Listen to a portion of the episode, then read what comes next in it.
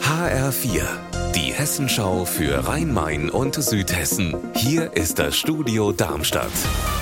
Mit Sascha Lapp, hallo. Wohin mit dem Bauschutt aus dem ehemaligen Atomkraftwerk Biblis? Darüber gibt es ja schon länger Diskussionen.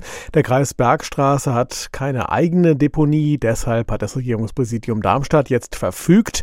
3200 Tonnen von dem noch sehr schwach strahlenden Schutt sollen in den Kreis Groß-Gerau auf die Deponie Büttelborn. Anna Vogel, was sagen die dazu? Die Deponiebetreiber wehren sich heftig. Bis Mitte Januar haben sie jetzt noch Zeit, eine Stellungnahme einzureichen. Und darin wollen sie ganz genau auflisten, warum der Schutt nicht nach Büttelborn kommen sollte, hat mir einer der Geschäftsführer gesagt.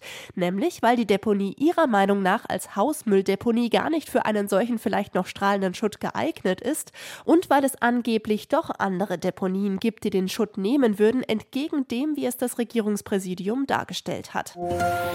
In rund zwei Wochen soll es losgehen im Frankfurter Osten. Dann sollen im Fechenheimer Wald Bäume gefällt werden für den Ausbau der A66 und den Riederwaldtunnel. Doch kürzlich ist ein streng geschützter Käfer in dem Wald aufgetaucht und der warf die Frage auf, darf nun gefällt werden oder nicht?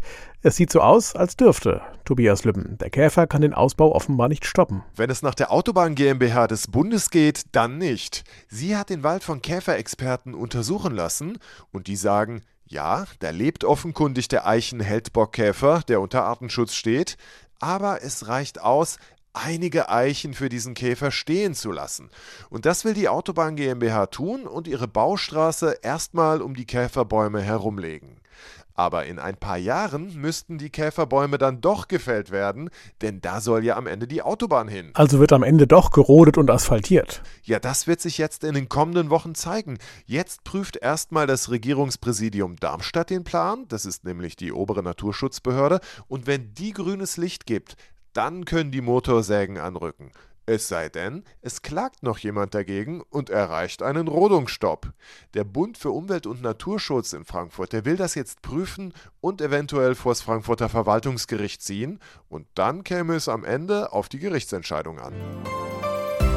Unser Wetter in Rhein-Main und Südhessen. Die Wolken lockern auf, das Ganze bei 4 Grad in Waldmichelbach und 7 in Trebur. Ihr Wetter und alles, was bei Ihnen passiert, zuverlässig in der Hessenschau für Ihre Region und auf hessenschau.de.